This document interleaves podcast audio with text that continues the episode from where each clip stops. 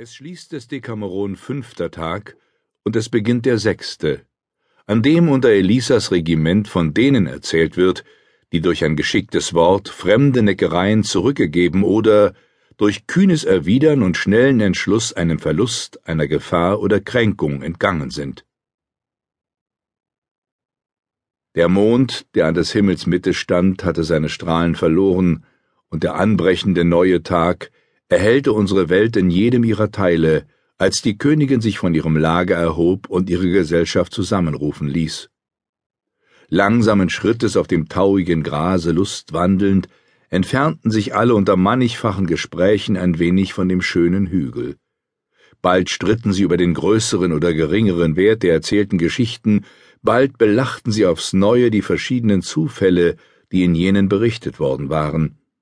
Weil aber inzwischen die Sonne schon hochgestiegen war und die Wärme beschwerlich zu werden begann, schien es ihnen ratsam, wieder heimzukehren, und so lenkten sie ihre Schritte, die sie bald zu ihrem Aufenthaltsorte führten, zurück.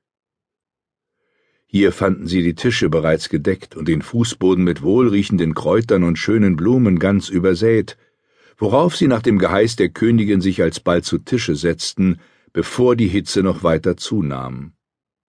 Als das heitere Mahl beendet war und die Gesellschaft noch ein paar schöne und ergötzliche Liedlein gesungen hatte, legte der eine sich schlafen und der andere vertrieb sich mit Schach oder Brettspiel die Zeit. Dioneo aber und Lauretta fingen von Troilus und Chryseis zu singen an. Zu der Stunde, um die man sich wieder zu versammeln pflegte, ließ die Königin einen jeden herbeirufen, und alle setzten sich in der gewohnten Weise rings um die Quelle.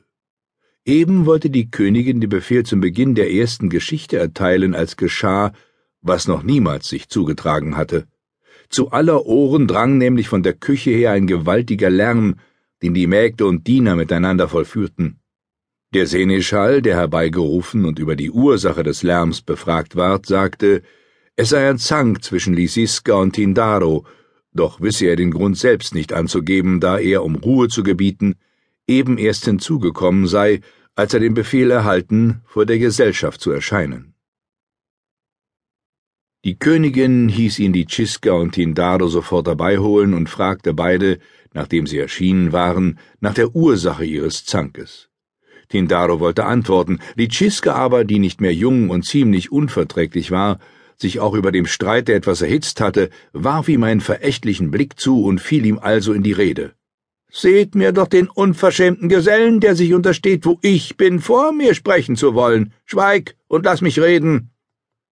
Dann aber sagte sie zur Königin gewandt, Madonna, dieser Mensch will mich die Frau des Sykophantes kennenlehren und, als ob ich nie mit ihr verkehrt hätte, gerade mir weismachen, in jener Nacht, wo Sykophantes das erste Mal bei ihr geschlafen, sei Junker Mauernbrecher nur mit Gewalt und Blutvergießen in Schwarzburg eingedrungen. Ich aber sage, dass es gelogen ist und dass er seinen Einzug ganz friedlich und mit vollem Einverständnis der Besatzung gehalten hat. Solch ein Einfallspinsel ist Tindaro, dass er sich einbildet, die Mädchen seien dumm genug, ihre Zeit zu verlieren und auf die Erlaubnis ihrer Väter und Brüder zu warten, die unter sieben Malen sechsmal ihre Verheiratung drei oder vier Jahre länger verschieben, als sie sollten. Mein Schatz, da wäre schön für Sie gesorgt, wenn Sie so lange zögern wollten. Nein, wahrlich, beim wahrhaftigen Glauben, und wenn ich schwöre, dann weiß ich, was ich rede. Unter allen meinen Bekannten ist auch nicht eine, die als Jungfrau ins Ehebett gestiegen wäre, und wie oft und wie arg die Verheirateten ihren Männern Hörner aufsetzen, davon weiß ich auch ein Lied zu singen. Dieses Erzschaf aber will mich Weiber kennenlehren, als ob ich gestern erst zur Welt gekommen wäre. Während Litschiska noch also redete, vollführten die Damen solch lautes Gelächter, dass man ihnen hätte bequem sämtliche Zähne ausziehen können. Wohl sechsmal gebot die Königin der Schwatzenden Stillschweigen, doch es war umsonst, und sie ruhte nicht eher, als bis sie alles, was sie sagen wollte, gesagt hatte. Da sie aber endlich von selbst zu reden aufhörte, sagte die Königin lächelnd, zu Dioneo gewendet, Dioneo, das ist nun deine Sache. Sorge also, wenn unsere Geschichten für heute beendet sein werden, dass du endgültig unter den Streitenden entscheidest. Hierauf antwortete sofort Dioneo, Madonna. Der Urteilsspruch ist gefällt, ohne dass ich mehr zu hören brauche, denn ich erkläre, dass Litschiska recht hat und halte dafür, dass Tindaro, ganz so wie sie gesagt hat, ein Einfallspinsel ist. Sobald Litschiska diese Entscheidung vernahm, begann sie zu lachen und sagte zu Tintaro gewandt, Ha, ha, ha, geh, geh mit Gott, guter Freund. Du denkst dich klüger als mich und bist noch nicht trocken hinter den Ohren. Nun Gott sei Dank, umsonst habe ich nicht gelebt. Und hätte ihr die Königin nicht zürnenden Blickes Stillschweigen auferlegt und weiteres Lärmen und Gerede bei Strafe des Staubbesens verboten, so hätten sie den ganzen Tag nichts anderes getan, als ihr Geschwätz anhören. So aber hieß sie beide sich entfernen, und als sie gegangen waren, gebot sie Philomena, mit dem Erzählen zu beginnen, und diese fing fröhlich zu reden an. Erste Geschichte Ein Edelmann sagt zu Madonna Oretta, er wolle ihr den Weg durch eine Geschichte so sehr verkürzen, dass sie glauben werde, sie sitze zu Pferde. Als er sie darauf ungeschickt erzählt, bittet sie ihn, dass er sie wieder absteigen lasse.